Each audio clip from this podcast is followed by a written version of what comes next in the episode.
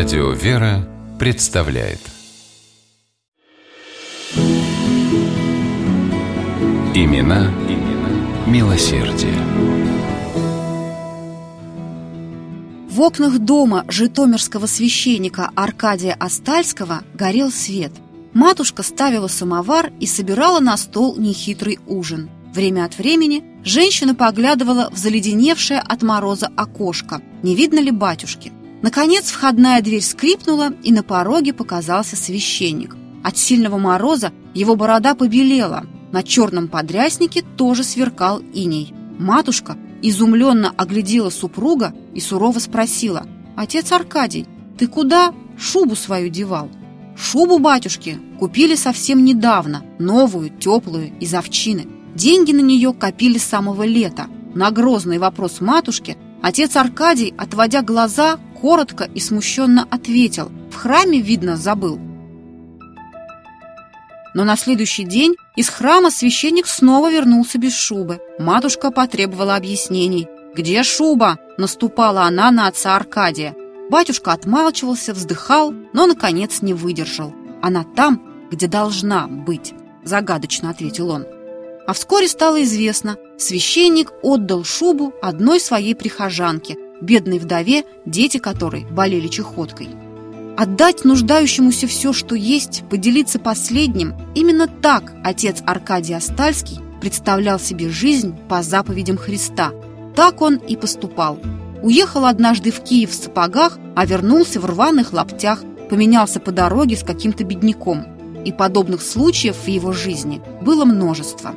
Неудивительно, что в тяжелое для всего русского народа время священник Аркадий одним из первых откликнулся на людскую беду и страдания. В 17 году грянул Октябрьский переворот. И хотя большевики заняли Житомир лишь спустя два года, беспорядки и анархические настроения охватили город буквально с первых революционных дней – на улицах орудовали бандиты. Они врывались и в дома, грабили, а хозяев, если не убивали на месте, попросту бросали на произвол судьбы. Повсюду царили голод и разруха. Именно в эти дни священник Аркадий Остальский обратился к жителям города с призывом организовать братство, которое помогало бы людям, попавшим в беду. В местной газете он опубликовал статью под названием «Добрые люди», которую завершал такими словами – кто не умер для любви, идите ради Христа, ради страждущего ближнего и записывайтесь в члены братства. Многие поспешили откликнуться на призыв священника. Братство было решено назвать Свято-Николаевским в честь храма, где служил отец Аркадий, и, конечно, святого Николая Чудотворца, великого помощника страждущих и нуждающихся. Священник Аркадий стал его председателем. По задумке отца Аркадия Остальского, члены братства должны были оказывать посильную, но постоянную поддержку бедным, голодным, оставшимся без крова. У кого были деньги, помогали деньгами, у кого продукты – продуктами. Кто-то имел возможность приютить бездомных. Помогали даже те, кто сам ничего не имел, навещали больных, ухаживали за ними. Священник Аркадий расспрашивал своих прихожан об их нуждах и всегда знал, кому и чем необходимо помочь.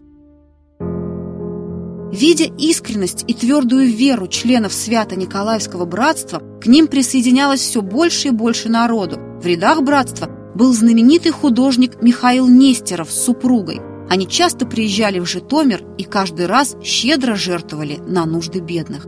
В 1919-м в город пришли большевики. Вскоре начался страшный голод, а вместе с ним, под прикрытием помощи голодающим, беспощадная кампания по изъятию церковных ценностей. Однако реально поддерживала нуждавшихся, не давала им умереть с голоду, лишь Свято-Николаевское братство. Его члены сдавали государству фамильное золото и драгоценности, взамен получая продукты питания, которые раздавали голодающим. Такая деятельность пришлась не по вкусу новым городским властям. 6 апреля 1922 года отца Аркадия Остальского арестовали. Приговор – расстрел. Под давлением общественности заменили пятью годами Соловецкого лагеря. Но даже в заключении отец Аркадий не оставлял забот о нуждавшихся.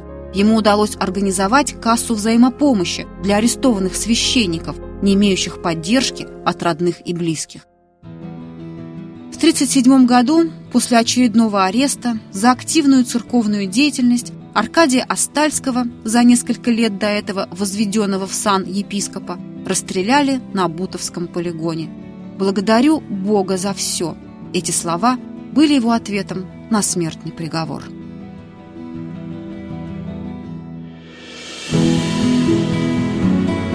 Имена, имена милосердие.